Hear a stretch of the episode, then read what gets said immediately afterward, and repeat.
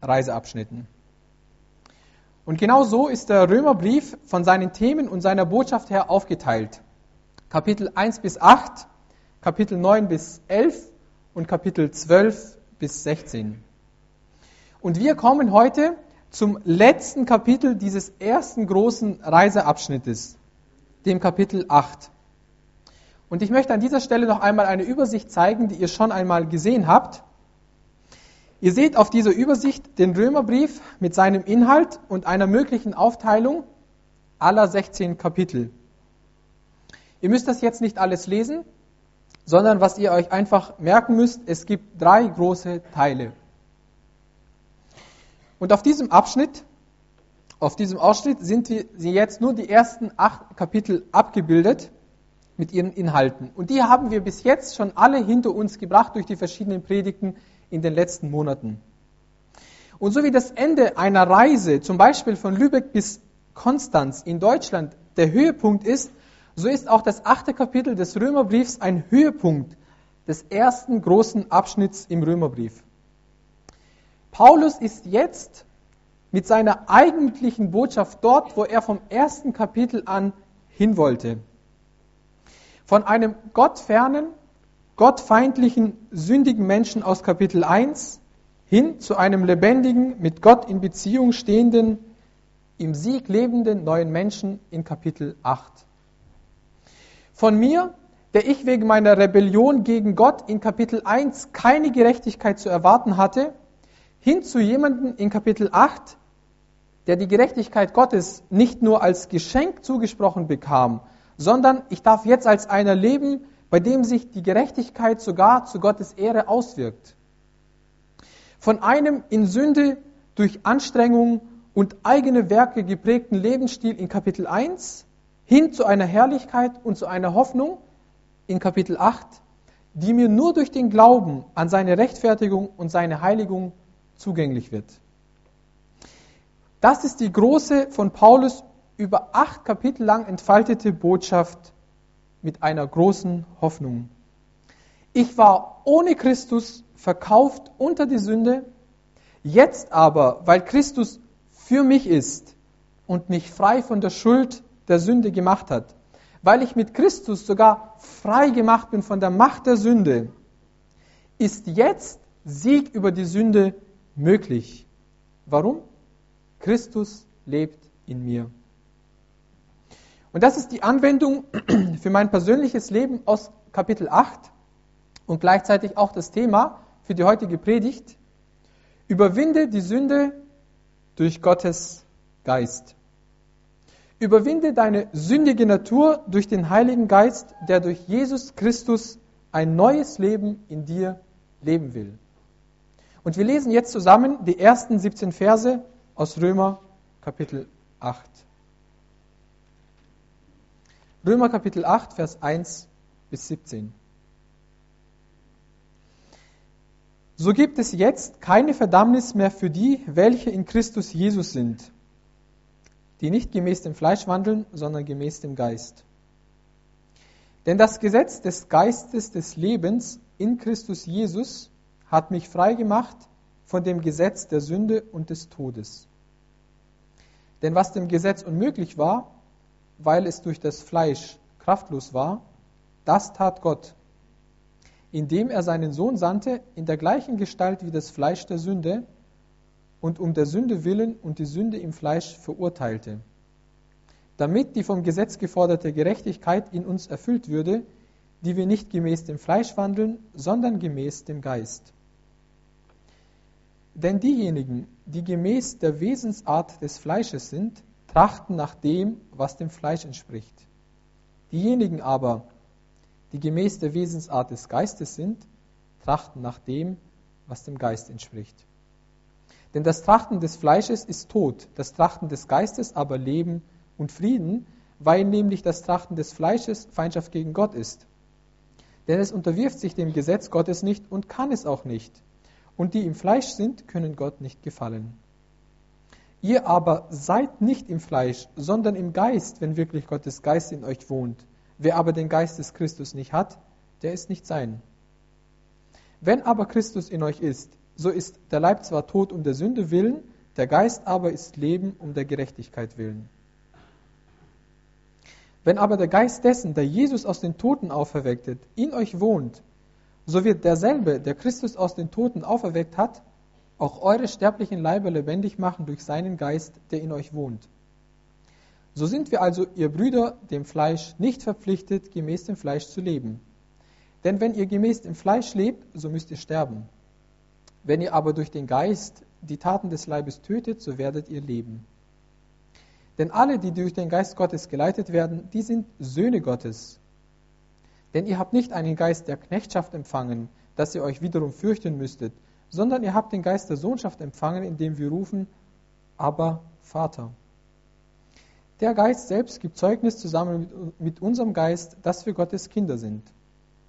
Wenn wir aber Kinder sind, so sind wir auch Erben, nämlich Erben Gottes und Miterben des Christus, wenn wir wirklich mit ihm leiden, damit wir auch mit ihm verherrlicht werden. Ein kein, kein einfacher Text, vermutlich der schwierigste Text der, der Bibel, wenn es um die Frage geht, wie sich das praktisch in meinem Leben auswirkt. Komme ich zum ersten Punkt. Überwinde die Sünde durch Gottes Geist, weil du in Christus verborgen bist. Der erste Satz, den Paulus hier schreibt in Vers 1, ist eigentlich die Schlussfolgerung dessen, was Paulus in den Kapiteln vorher beschrieben hat und ich so versucht habe, am Anfang zusammenzufassen. So gibt es jetzt keine Verdammnis mehr für die, welche in Christus Jesus sind. Dieser Satz sagt nicht, es gibt an einem Christen nichts Verdammenswertes mehr. Das gibt es mit Sicherheit. Paulus meint damit, als jemand, der ich in Christus Jesus bin, bin ich aus der Verurteilung, die ich verdient habe, herausgenommen. Ich lebe nicht mehr in eigener Selbstherrlichkeit, sondern in getroster und völliger Abhängigkeit von Christus. Eine griechische Papyrusrolle, die man am Anfang des letzten Jahrhunderts entdeckte, hat im Zusammenhang mit Vers 4 deutlich gemacht, was der Ausdruck kein Verdammungsurteil und geforderte Gerechtigkeit damals bedeutete und wie man ihn damals gebraucht hat. Dieser Begriff stammt nicht aus dem Strafgesetz, sondern aus dem Zivilrecht. Man hat ihn zum Beispiel gebraucht im Zusammenhang mit einem Stück Land, an das noch irgendein Rechtsanspruch bestand. Ein Rechtsanspruch, der einem die Freude am Besitz beeinträchtigte. Das konnte eine Hypothek sein oder irgendeine Klausel, eine Einschränkung oder eine Grundrente, die damit verbunden war oder eine andere Belastung. Und damit bedrückte die Vergangenheit die Gegenwart. Der Besitz musste also erst einmal frei gemacht werden, damit man sich uneingeschränkt an ihm freuen konnte. Und wenn das soweit war, dann schrieb der Rechtsanwalt drunter keine Rechtsverpflichtung. Damit war der Vertrag abgeschlossen und das Gut übergeben. Also solange eine Hypothekenlast auf dem Besitz liegt, hat der rechtmäßige Eigentümer darüber nicht das volle Verfügungsrecht, weil ein anderer noch einen Anspruch auf diesen Besitz hat. Und in unserem Zusammenhang heißt das jetzt, wer mit Jesus Christus in einer Lebensgemeinschaft steht, der ist von jedem Rechtsanspruch, den der Satan an ihn hatte, befreit. Er ist nicht mehr verpflichtet, der Sünde zu leben. Und das ist für mich und für dich ein Trost. Vielleicht seufzt du unter einer bestimmten Schuld, die weit zurückliegt, aber dich heute in der Gegenwart noch belastet. Aber hier heißt es, die Sünde und der Satan und auch die Forderungen des Gesetzes haben auf dein Leben keinen Rechtsanspruch mehr.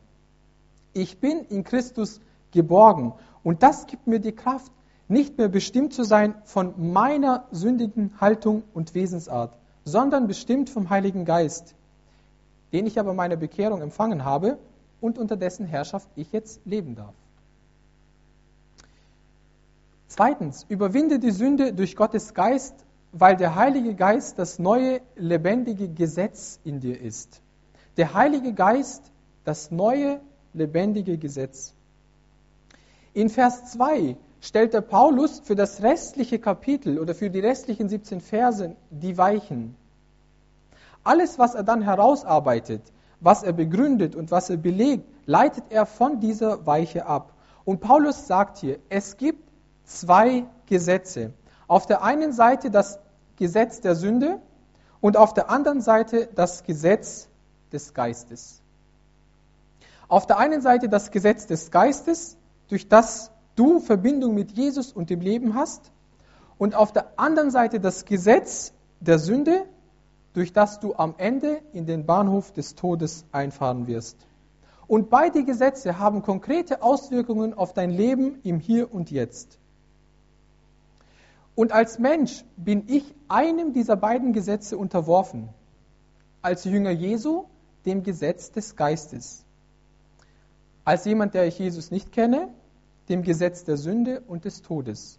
Es gibt keinen Zwischenraum. Es gibt kein drittes Gleis, auf den ich meinen Lebenszug stellen kann. Und ganz wichtig, ich stehe unter einem Gesetz, einem geistlichen Naturgesetz. Und wir wissen, dass ein Naturgesetz etwas ist, gegen das ich nicht dauerhaft ankämpfen kann, weil mein Körper und meine eigene Kraft dazu nicht ausreicht. Wenn ich zum Beispiel jetzt versuchen würde, länger als eine Sekunde in der Luft bleiben zu wollen, wird das mit meinen herkömmlichen Mitteln, die ich hier an meinem Leib habe, schwierig. Das Gesetz der Schwerkraft wird mich unweigerlich wieder auf den Boden der Tatsachen zurückholen. Ich kann gegen dieses Gesetz nicht dauerhaft ankämpfen. Ich werde erstens müde und zweitens werde ich den Kampf nicht verlieren, weil meine Natur dazu einfach nicht fähig ist. Ich brauche ein anderes Gesetz, welches dieses Gesetz der Schwerkraft dauerhaft überwindet. Ich brauche ein Gesetz, dem ich mich anvertrauen kann, ohne mich restlos zu verausgaben und das mich befähigt, dauerhaft in der Luft zu bleiben. Ich könnte zum Beispiel in einen Heißluftballon steigen. Und solange die Kraft des Feuers den Ballon aufrechterhält, also ihm Auftrieb gibt, überwinde ich dieses Gesetz der Schwerkraft ohne große, mühevolle Anstrengung. Sollte ich allerdings auf die Idee kommen, irgendwo oben auszusteigen, weil ich vielleicht hoch genug bin und meine jetzt allein zurechtzukommen, werde ich merken, dass dieses Gesetz der Schwerkraft mich sofort unbarmherzig anziehend wirkt. Ich muss die Abhängigkeit dieses zwei Quadratmeter großen Heißluftballonskorbes bewahren. Ich muss dort bleiben, damit ich nicht dem Gesetz erliege, das von Natur aus Macht über mich hat. Und der Heilige Geist ist dieses neue Gesetz. In seiner Abhängigkeit muss ich bleiben. Diese muss ich beibehalten, um Überwinder des alten Gesetzes zu bleiben, weil dieses alte Gesetz immer noch ein Gesetz ist, das wirkt und das gilt. Und dieses Gesetz des Geistes des Lebens hat mich frei gemacht vom Gesetz der Sünde und des Todes. Oder ein anderes Beispiel. Ich kann die 189 Stockwerke des 828 Meter hohen Wolkenkratzers in Dubai versuchen, zu Fuß hochzulaufen. Oder ich stelle mich in einen, 57, in einen der 57 großen, teuren, leisen Aufzüge und warte, bis der Aufzug die Schwerkraft durch die Kraft der Elektrizität überwindet und mich nach oben bringt. Die Kraft des Stroms überwindet die Anziehung der Schwerkraft. Aber ich brauche diesen Strom. Ich brauche dieses andere Gesetz. Und Paulus sagt, dieses Gesetz hast du, wenn du Gottes Kind bist. Du hast den Heiligen Geist, der durch das Gesetz des Lebens das Gesetz der Sünde überwindet. Deshalb überwinde die Sünde durch Gottes Geist. Paulus kommt jetzt in unserem dritten Punkt, überwinde die Sünde durch Gottes Geist, weil das Fundament und das Ziel dafür geschaffen wurde. Er kommt jetzt in Vers 4 dazu und beschreibt, wie und warum überhaupt dieses neue Gesetz zustande gekommen ist und auch welches Ziel dieses Gesetz hat, das Gesetz des Geistes. Er sagt, das Gesetz des Mose war nicht dazu imstande, mir dieses neue Leben zu geben, durch das meine grundsätzliche Haltung der Rebellion gegenüber Gott überwunden werden konnte. Es scheiterte einfach am Widerstand meiner menschlichen Natur, weil meine menschliche Natur durch die Sünde gelähmt ist. Sie ist kompromittiert. Ich kann es einfach nicht. Und deshalb gab Gott als Antwort auf die Sünde seinen eigenen Sohn. Deshalb hat er den Herrn Jesus gesandt. Und der Herr Jesus war der sündigen Menschheit insofern gleich, dass er ein Mensch auch aus Fleisch und Blut war. Und indem Gott an ihm das Urteil über die Sünde vollzog, vollzog er das Urteil an der menschlichen Natur. Und so kann ich nun in meinem Leben die Gerechtigkeit verwirklichen, die das Gesetz fordert. Und zwar einfach dadurch, dass wir uns von Gottes Geist bestimmen lassen und nicht mehr von unserer eigenen Natur.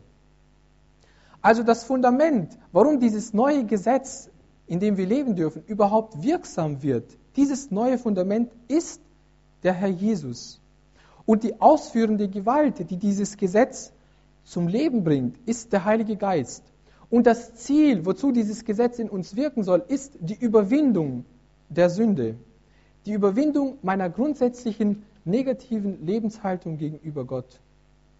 Und wenn Paulus am Ende von Vers 4 sagt, sondern nach dem Geist wandeln, dann meint er damit nicht, ich tue keine Sünden mehr, sondern mit dem Wörtchen wandeln ist eine grundsätzliche, andauernde Handlung gemeint, eine Grundhaltung, eine Einstellung.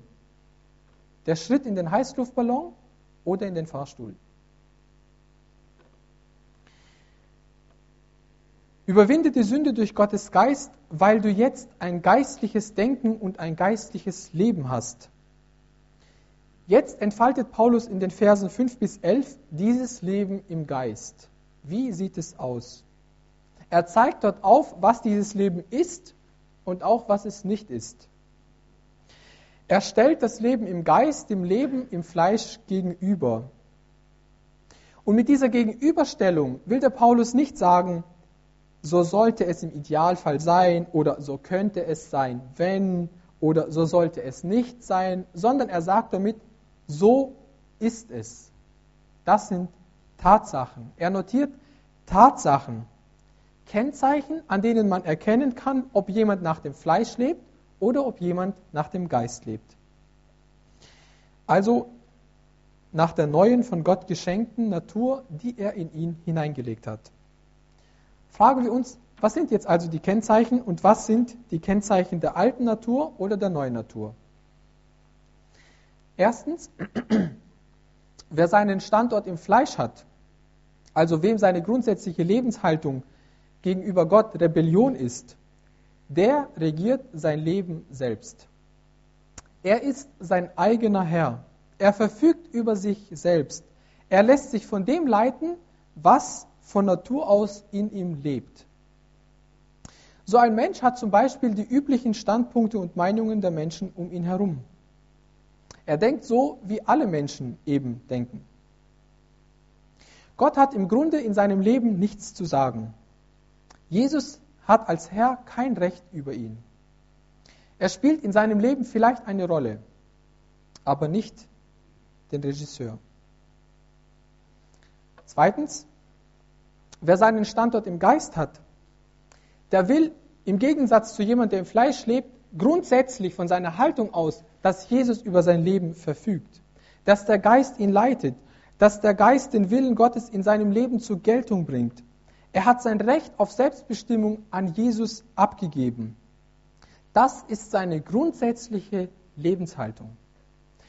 So ein Mensch leidet zum Beispiel darunter, dass die sündige Natur, die er noch hat und in der er lebt, dass sie ihm noch anhaftet und dass sie ihm Not bereitet. Es ist ihm schwer, dass die alte Natur ihn oft überlistet und ihn tief beschädigt. Aber gleichzeitig ist er auch froh, dass der Heilige Geist mächtiger ist und ihm nicht einfach dem Fleisch überlässt. Er erfährt die Tatsache, dass Jesus und sein guter Geist nicht müde werden, immer wieder ein Neues in ihm zu schaffen, ihn immer wieder neu aufzurichten und ihn weiterzuführen. Zu diesem neuen Leben gehört auch, dass mein Leben nicht mehr so ruhig und gemütlich ist wie früher. ich kann nicht mehr in Ruhe sündigen. Der Geist beunruhigt uns über das, was nicht recht ist. Er ist ein unermüdlicher Ermahner und ein treuer Freund, der die Herrschaft Jesu in meinem Leben durchsetzen möchte. Und meine Frage an dich ist, erlebst du das? Erlebst du es, nicht gleichgültig gegenüber Taten, Gedanken und Einstellungen zu sein, die gegen Gottes Gebote und Gottes Willen verstoßen? Wenn du dieses Gefühl kennst, dann bist du jemand, von dem es in Vers 16 heißt, dass der Geist es mit unserem Geist bezeugt, dass wir Gottes Kinder sind. Dann bist du jemand, von dem es in Vers 14 heißt, dass er von Gottes Geist geleitet wird. Drittens, im Geist sein heißt nicht ohne Sünde sein, ohne Anfechtung sein, ohne Versuchung, ohne Niederlage. Aber es heißt, dass Sünde, Anfechtung und Versuchung und Niederlagen einen Gegner in uns haben. Einen Gegner, der uns nicht darin versinken und erliegen lässt. Und das ist der Heilige Geist. Da kommt dieses neue Gesetz zum Tragen. Es lässt uns nicht dem überlassen. Ich kann den Geist betrüben und ich kann ihn dämpfen, wenn ich meiner alten Natur Raum gebe. Denn das Fleisch gelüstet gegen den Geist und der Geist gegen das Fleisch. Und diese widerstreben einander, sagt Galater 5, Vers 17. Aber der Geist strebt eben auch gegen meine sündige Natur. Er gibt sich niemals geschlagen. Dieses neue Gesetz ist in mir wirksam. Und das macht mir Mut. Das ist das, was mich tröstet. Und deshalb schreibt Paulus in Vers 9, ihr aber seid nicht im Fleisch. Im Geist sein heißt also nicht sündlos sein. Es wird damit eigentlich überhaupt keine moralische Eigenschaft von uns beschrieben, sondern damit wird eine Tatsache ausgedrückt. Eine Tatsache, dass eine andere Macht in uns eingezogen ist, der Geist. Wir sind nicht mehr die Eigentlichen, die an der Arbeit sind, sondern der Geist arbeitet an der Erneuerung meines Lebens. Ja, es macht uns Not, wenn wir den Heiligen Geist betrüben. Es macht uns Not, wenn wir wieder fallen. Es macht uns Not, wenn wir wieder einmal getan haben, was dem Willen Gottes widerspricht. Und wenn du ein zartes Gewissen hast, so wie ich, dann wird der Teufel oder deine eigenen Gefühle dir schon einzuflüstern versuchen. Siehst du, du bist fleischlich. Siehst du, du bist gar kein echter Christ. Du bist bestimmt aus der Gnade gefallen oder ähnliche Gedanken. Aber wisse, Gerade die Tatsache, dass es dir Not macht, gerade die Tatsache, dass du dir deswegen ein Gewissen machst, die Tatsache, dass es nicht eine Lebenshaltung von dir ist, sondern ein Unfall war, die Tatsache, dass es dir leid tut, das zeigt, es gibt keine Verdammnis mehr für dich, weil du in Christus Jesus bist. Ein Schüler von Martin Luther hatte diese Tatsache noch nicht wirklich verstanden und hat genau mit diesen Fragen gekämpft und kam damit zu Luther und hat ihn darüber mit ihm gesprochen. Ich glaube, es war Melanchthon. Und als er dem Martin Luther so seine Zweifel erzählte von seinem Heil, die er hatte, und seine Angst, ob Gott ihn wieder annehmen wird, wenn er wieder in Sünde fällt, und wie er keine Kraft hat, oft gegen Sünde zu widerstehen und von ihr überwältigt wird, da sagte Martin Luther zu ihm, nachdem er ihm genau das erklärt hatte, Melanchthon, sündige tapfer. Ich denke, ihr versteht diesen Ausspruch richtig. In mir gibt es ein neues Denken und ein neues Leben. Und die Kraft und die Geduld des Heiligen Geistes ist viel stärker, als dass er mich zu schnell aufgeben würde. Der Preis, den der Herr Jesus für dich am Kreuz gezahlt hat, ist viel zu hoch, als dass der Heilige Geist dich fallen lassen würde. Er hat ein Interesse daran, sein Leben, das Leben des Herrn Jesus in dir durchzusetzen, dass es zu einer immer größeren Strahlkraft in deinem Leben kommt. Fünftens, im Geist leben bedeutet auch nicht, dass ich gewisse Gedanken von Jesus übernehme oder dass ich unter einem geistigen Einfluss von Jesus stehe, wie man zum Beispiel unter dem Einfluss Luther stehen kann oder Gedanken übernehmen kann. Wir können viele Gedanken von Jesus übernehmen und doch nicht in einer persönlichen Gemeinschaft mit ihm selbst sein. Und das ist das eigentliche Anliegen des Heiligen Geistes. Er möchte uns in diese ursprüngliche Gemeinschaft mit Jesus bringen und uns auch in dieser Gemeinschaft erhalten.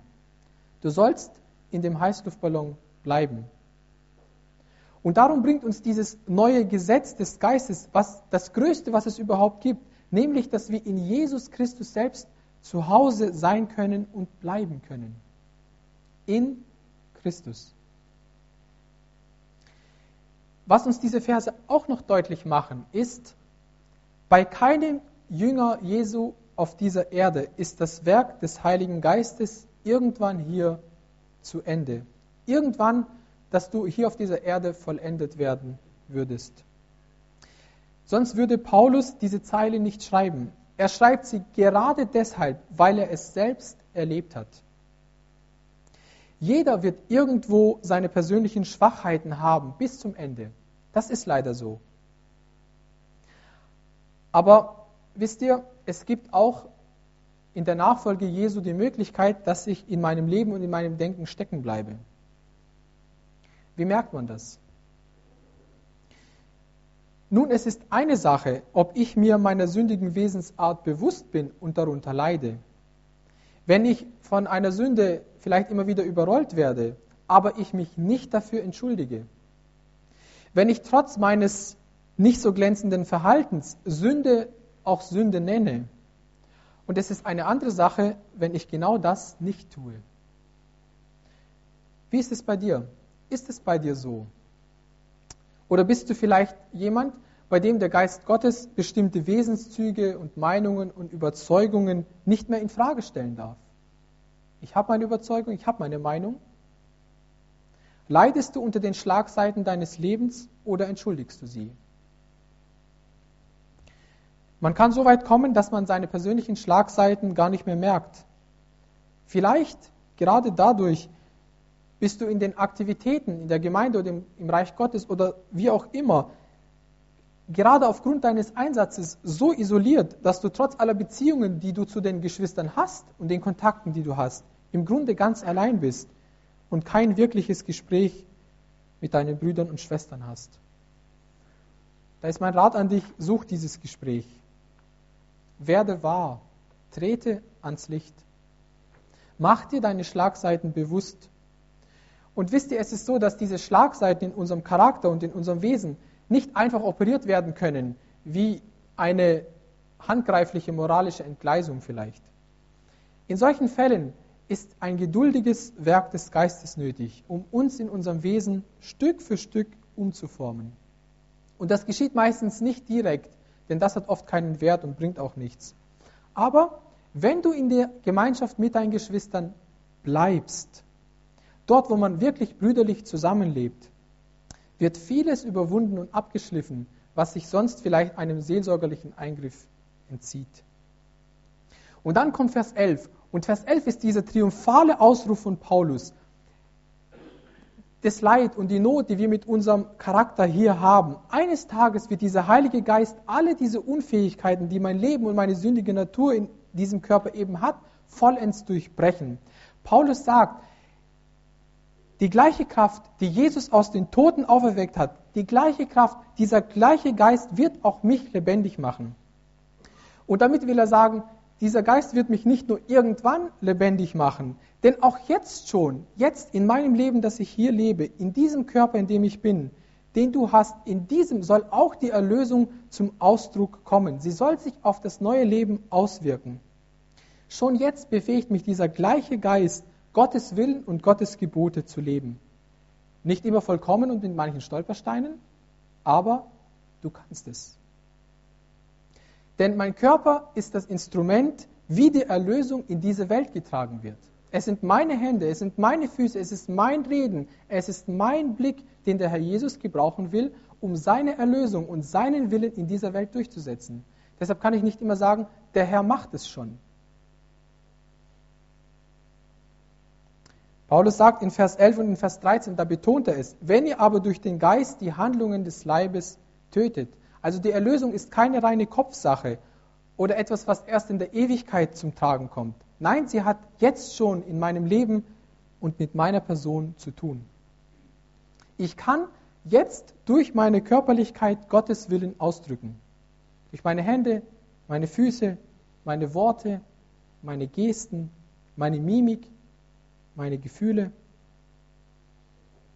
Also wenn ich Vers 5 bis 11 zusammenfasse, dann sagt es, der Gläubige kann dem Gesetz des Fleisches folgen und sündigen. Das kannst du. Oder aber er kann dem Gesetz des Geistes folgen und nicht sündigen. Das ist der Unterschied zu einem Menschen, der nicht Christ ist. Du bist frei von der Macht der Sünde. Jemand, der Jesus nicht kennt, kann nicht anders als sündigen. Du kannst nicht sündigen. Das neue Gesetz zieht dich nach oben, das andere Gesetz zieht dich nach unten.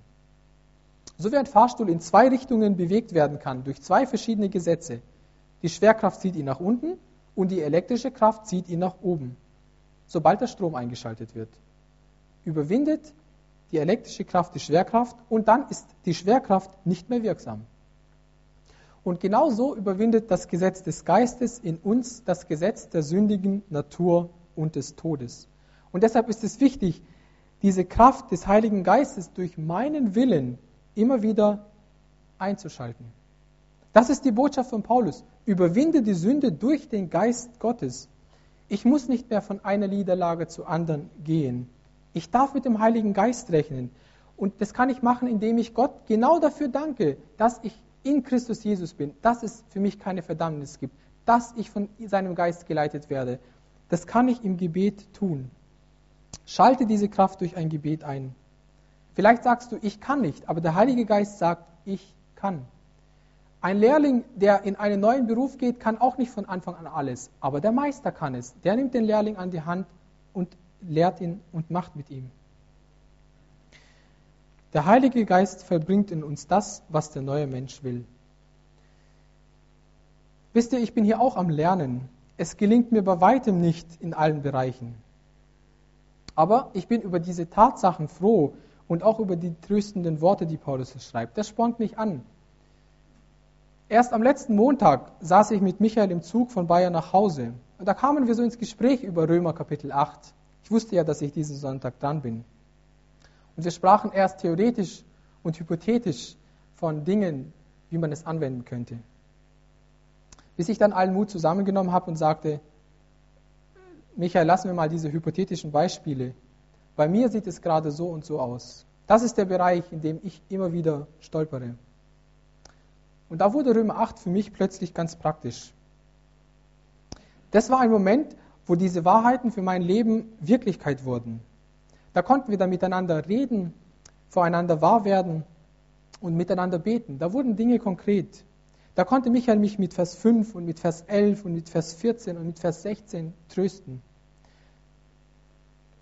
Es ist beschämend, das sage ich euch, aber es ist gleichzeitig auch sehr befreiend. Es ist ein Segen und es ist maximal ermutigend. Jetzt wird mich Michael ab und zu fragen, Willi, wie sieht es aus bei dir, an dir an der Stelle? Aber ich weiß, in Christus keine Verdammnis. Vom Geist Gottes geleitet. Ein neues Gesetz bestimmt mein Leben und meine Gesinnung. Vielleicht sitzt du hier, hörst zu und denkst, von was redet er eigentlich? Der hat Probleme, die ich nicht kenne. Wenn du mit all dem, von was heute Morgen die Rede ist, nichts anfangen kannst, dann kann das natürlich schon daran liegen, dass ich mich nicht deutlich ausgedrückt habe.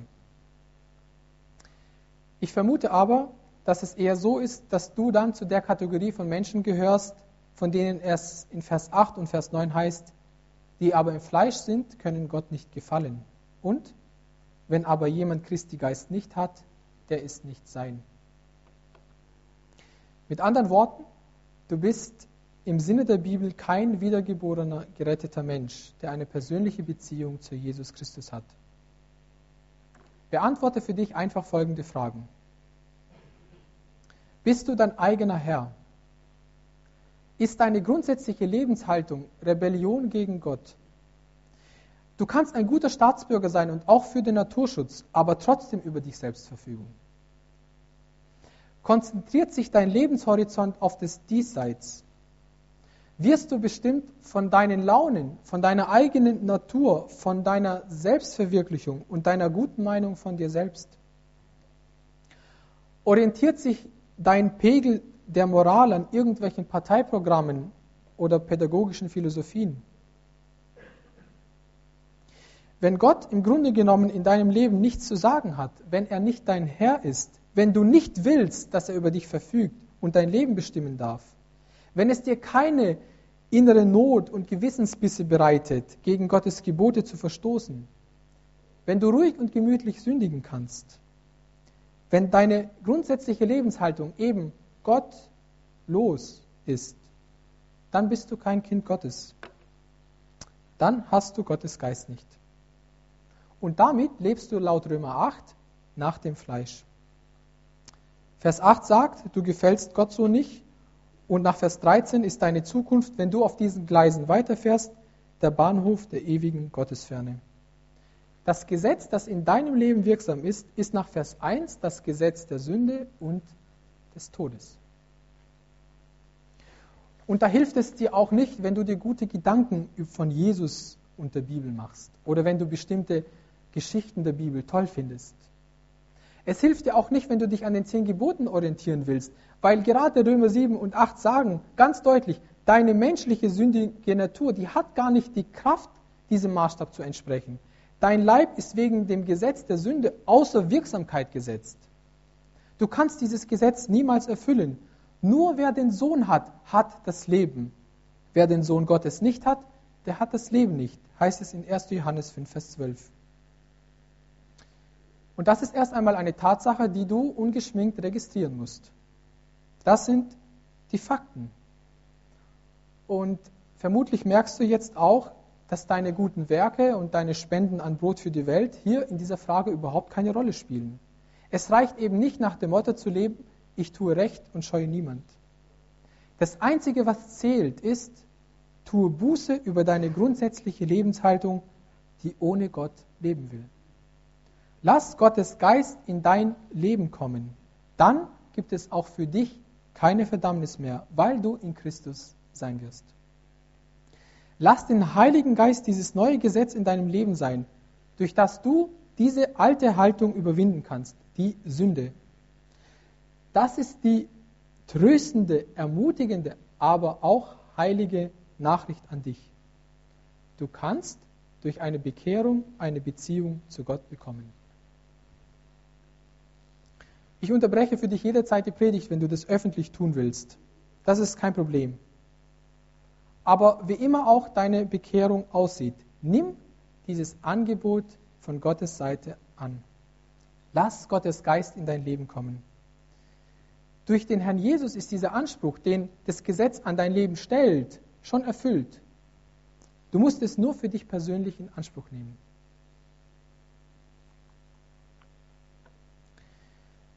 Überwinde die Sünde durch Gottes Geist, weil du sein Kind, nicht sein Knecht bist, denn Gottes Geist sagt es dir, außerdem bist du als Kind auch sein Erbe. Ich will diese drei Verse, Vers 15, 16 und 17, mal aus der neuen Genfer Übersetzung lesen. Da heißt es, denn der Geist, den ihr empfangen habt, macht euch nicht zu Sklaven, sodass ihr von neuem in Angst und Furcht leben müsstet. Er hat euch zu Söhnen und Töchtern gemacht, und durch ihn rufen wir, wenn wir beten, aber Vater. Ja, der Geist selbst bezeugt es uns in unserem Innersten, dass wir Gottes Kinder sind. Wenn wir aber Kinder sind, sind wir auch Erben. Erben Gottes und Miterben mit Christus. Die zweite Hälfte von Vers 17 überlasse ich dem Johannes, der nächsten Sonntag über das Mitleiden und die Mitverherrlichung predigen wird. Wir stellen uns mal die Frage, wie sieht es denn praktisch aus, dass der Heilige Geist, den wir empfangen, uns nicht mehr in Furcht und Angst leben lässt? Wie sieht diese Freiheit aus, die uns Gott, dem Vater als Kinder, zu dem wir zu Gott als Vater, als Kinder kommen und beten können. Und ich will dazu eine kleine Geschichte vorlesen, die ein Evangelist geschrieben hat. Ein Evangelist berichtet. Ich saß mit einem Geschäftsmann aus Texas beim Mittagessen. Was ist eigentlich das Erregendste, das Gott zurzeit in deinem Leben vollbringt? fragte ich ihn, da ich wusste, dass er etwa fünf oder sechs Jahre zuvor als Christ zu leben begonnen hatte. Er überlegte einen Augenblick und sagte dann, ich weiß nicht, ob ich es erklären kann und ob Sie sich überhaupt in meine Lage versetzen können. Sehen Sie, mein Leben lang hat man mich als gutmütigen Burschen angesehen. Jeder sah in mir den guten alten George. Sogar meine Familie hielt mich für weich und nachgiebig. Nun, seit ich die Wirklichkeit Jesu Christi und Gottes Liebe entdeckt habe, ist mir klar geworden, dass viel von meiner Gutmütigkeit Schwäche war und dem Wunsch entsprang, geliebt zu werden. Jetzt merke ich, dass Christus mir die Freiheit schenkt, in meiner Familie Grundsätze aufzustellen und durchzusetzen. Und draußen fühle ich mich zum ersten Mal frei, Widerspruch zu erheben, wenn jemand mir mein Recht oder meinen Platz streitig machen will. Das ist eine neue Freiheit für mich und ich finde sie aufregend. Ich konnte George nur zu gut verstehen. Seine Erfahrung beweist, dass Erlösung für jeden von uns im Alltag etwas anderes bedeutet. Jesus Christus erlöst uns von Fehlern und Irrtümern und falschem Denken über uns selbst und sein Heil kann für jeden Menschen anders aussehen. Was hält denn Ihre Familie davon, dass Sie nun kein gutmütiger Bursche mehr sind? fragte ich George. Das ist das Erstaunlichste, erwiderte er. Sie freuen sich alle über den neuen George. Ich glaube, mein neuer Sinn für Autorität und die Tatsache, dass ich bei mir daheim die geistliche und moralische Führung übernommen habe, hat ihnen Grundsätze und Ordnungen gegeben, die sie zum inneren Wachstum und zur Reife brauchten. Meine Frau, meine Kinder und ich sind einander viel näher gekommen. Das ist ein weiterer Aspekt, wie dieses neue Gesetz des Heiligen Geistes das Gesetz der Sünde überwindet. Auch unsere Unterlassungssünden werden überwunden. Unsere falsche Gutmütigkeit und unsere falsche Scheu vor Konflikten. Der Heilige Geist nimmt so langsam jeden Bereich meines Lebens unter seine Herrschaft, wenn wir ihn lassen. Erst die groben Sünden, dann die feinen, dann die äußeren Sünden, dann die inneren. Und auf diesem Wege macht er uns immer mehr allmählich Gott ähnlicher und heiliger. Und das ist der Weg, wie auch die Wahrheit von Vers 16 uns immer deutlicher werden wird. William MacDonald schreibt dazu, im neugeborenen Gläubigen gibt es einen geistlichen Trieb, der ihm sagt, dass er ein Sohn Gottes ist. Der Heilige Geist sagt ihm dies. Der Geist selbst bezeugt zusammen mit dem Geist des Gläubigen, dass er der Familie Gottes angehört. Dabei benutzt er in erster Linie das Wort Gottes. Wenn ein Christ die Bibel liest, bestätigt sie ihm die Wahrheit, dass er ein Kind Gottes ist, weil er dem Heiland geglaubt hat. Als Christen haben wir eine mehrfache Gewissheit, dass wir wirklich Gottes Kinder sind.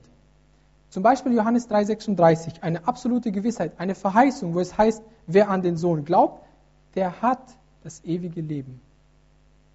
Und eine weitere Gewissheit ist zum Beispiel die Frucht, die sich in unserem Leben zeigt, die der Heilige Geist wirkt.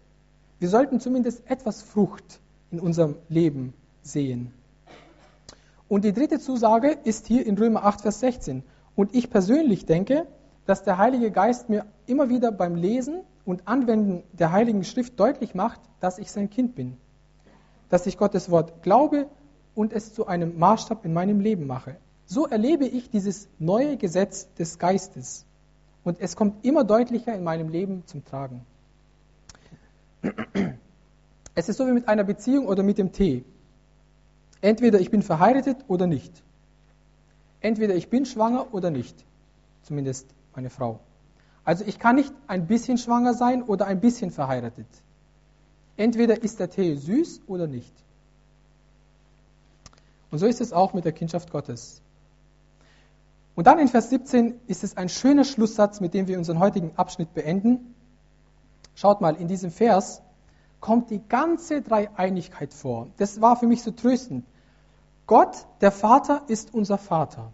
Der Heilige Geist wohnt in uns und wir sind Miterben mit Jesus Christus. Also die ganze Trinität bezeugt uns unserer Erlösung. Sie versichert uns, alle drei Personen der Gottheit versichern uns unsere Erlösung. Der Vater, der Sohn und der Heilige Geist versichern uns, dass wir Miterben Christi des ewigen Lebens sind. Und wir wissen aus Prediger 4, Vers 12, dass eine dreifache Schnur nicht entzwei reißt. Also ich fasse zusammen. Ich bin, bewusst, ich bin mir bewusst, dass dieses Kapitel nicht zu den einfachsten Kapiteln in der Bibel gehört. Vor allem gerade dann, wenn man sich die Frage stellt, wie sich das in unserem Leben konkret auswirkt und zum Tragen kommt. Diese Verse sind zum einen absolut idealistisch, sie sind absolut aber sie sind auf der anderen Seite auch wirklichkeitsnah und realistisch.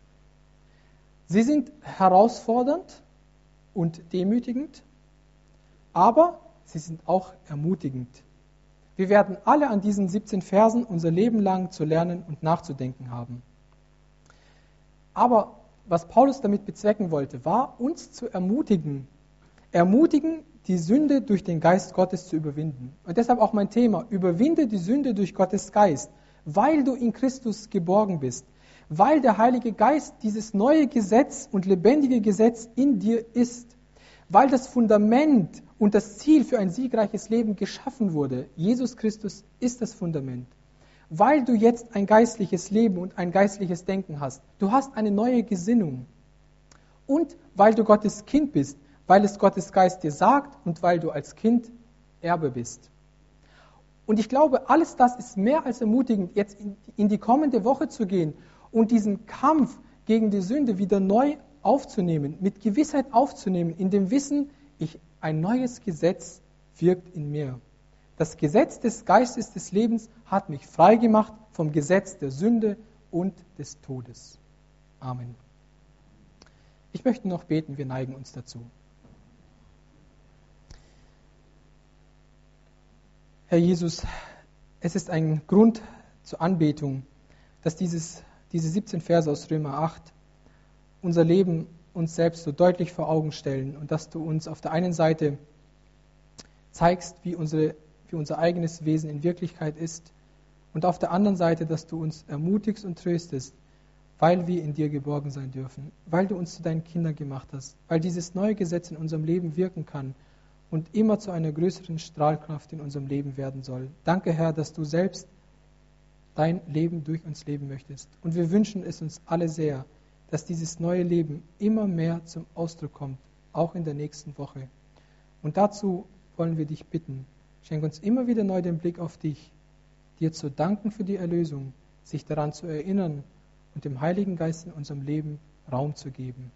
Dir sei dafür die Ehre. Amen.